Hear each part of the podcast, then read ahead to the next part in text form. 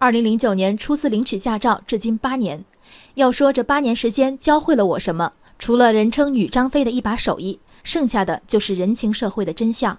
龟速早高峰，车间距几十公分，想从辅路进主路，如果主路车辆不让，那就只剩干等的份儿，怎么办？放下车窗，比个大拇指，意思是请让我一下，谢谢了。以我的经验，不出三辆车，一定会有人停下让道。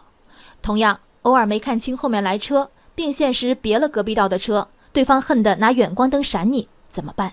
同样竖个大拇指，就当道歉。即便是戴黄金粗项链的光头大汉，也会原谅你的。我可爱的同胞们，最爱面子又最心软，别人一说好话一认怂，立马挥手说算了算了。昨天不少网友热情参与了又一场该不该让座的讨论，起因是在上海地铁九号线上，一热心大妈劝一小伙让座给抱幼儿上车的女乘客，该男子拒绝让座。并表示自己也站了很久，很累。旁边乘客拿出手机对其拍摄，男子还面带笑容对镜头比出剪刀手。视频中，大妈指责小伙竟然反过来说：“我上班十几个小时，谁来照顾我？”当事小伙事后回应，他原本收拾耳机准备让座，大妈再三指责，他就赌气不让了。我曾经是孕妇，也曾经是让座者。怀孕时，我几次在非高峰时间从单位坐公交车回家。没有一次被让过座，说不心酸是假的。但对我来说，要端着肚子杵到别人跟前，在目光如炬地盯着座位，这事儿我干不出来。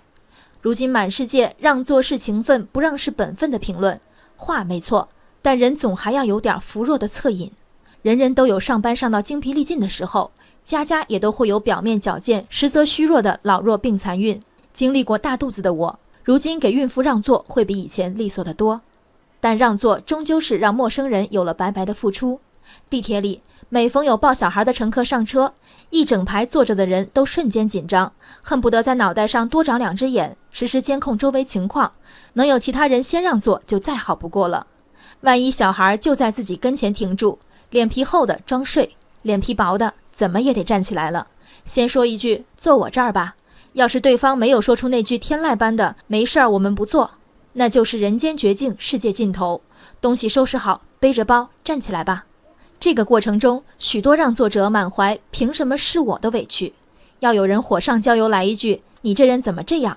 结果就和上海这个小伙子一样，不让了。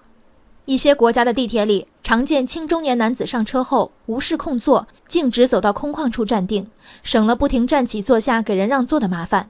道德是用来律己的，无法以此要求别人。我当然希望有一天，公共交通资源能不这么紧张，年轻男女们也能时不时做出我站着就行的选择。文明的进步任重道远，在此之前，要达成被让座的目标，上海这位大妈做出了最差的示范。明明是在求别人做分外的事儿，怎么变成了理直气壮的画风？需要让座，抱着肚子里或肚子外的孩子站到年轻人跟前，诚恳请求，好好道谢。大人不能像开车时那样竖大拇指，那就让怀里的小朋友给竖个大拇指吧。请大妈和围观的各位搞清楚，这到底是地铁还是家教课堂？你需要的是一个座位，还是以方向错误的螳臂之力输出一种有问题的价值观？人生海海，见微知著。我是静文，往期静观音频，请下载中国广播 APP 或搜索微信公众号为我含情。